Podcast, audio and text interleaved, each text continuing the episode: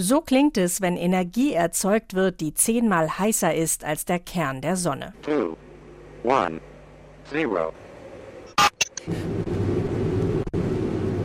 150 Millionen Grad Celsius haben etwa fünf Sekunden lang Energie von 11 Megawatt Leistung erzeugt. Das bringt 60 Wasserkocher zum Brodeln und klingt auf den ersten Blick nicht nach besonders viel.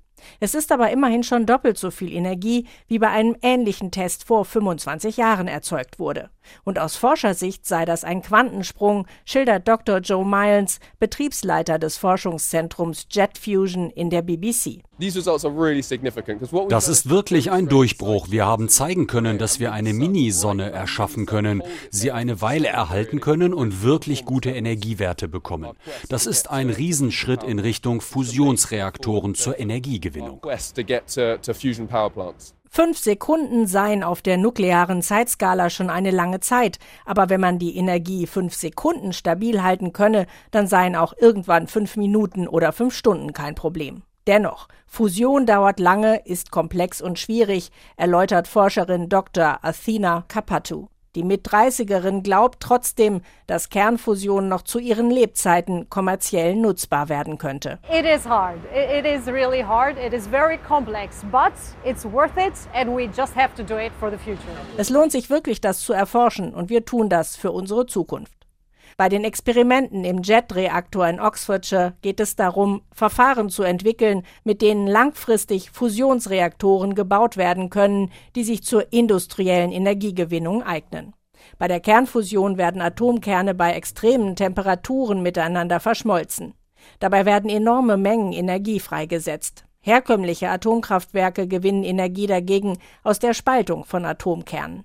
Ein Kilo Fusionsbrennstoff enthält etwa das 10 Millionenfache an Energie im Vergleich zu einem Kilo Kohle, Öl oder Gas.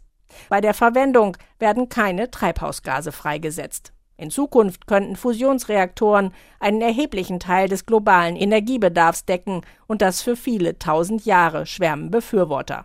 Ein Vorteil sei außerdem, dass Kernfusion eine sehr sichere Energiequelle sei, erklärt Nuklearexpertin Dr. Amy Gandy von der Uni Sheffield. Wir müssen uns da keine Sorgen wegen einer Kernschmelze machen wie bei herkömmlichen Atomreaktoren. Da ist nur ganz wenig Radioaktivität beim Treibstoff im Spiel und die hat eine sehr kurze Halbwertzeit.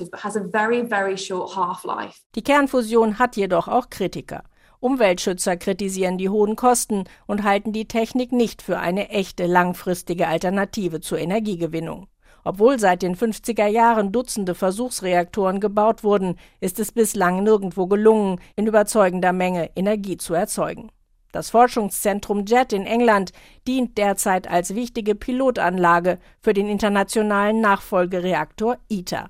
Dabei handelt es sich um ein großes Fusionsforschungsprojekt in Südfrankreich, mit dem die EU und andere Industrieländer von den USA bis China gemeinsam das Potenzial der Kernfusion und ihre Praxistauglichkeit erforschen wollen. Inforadio Wir lieben das Warum.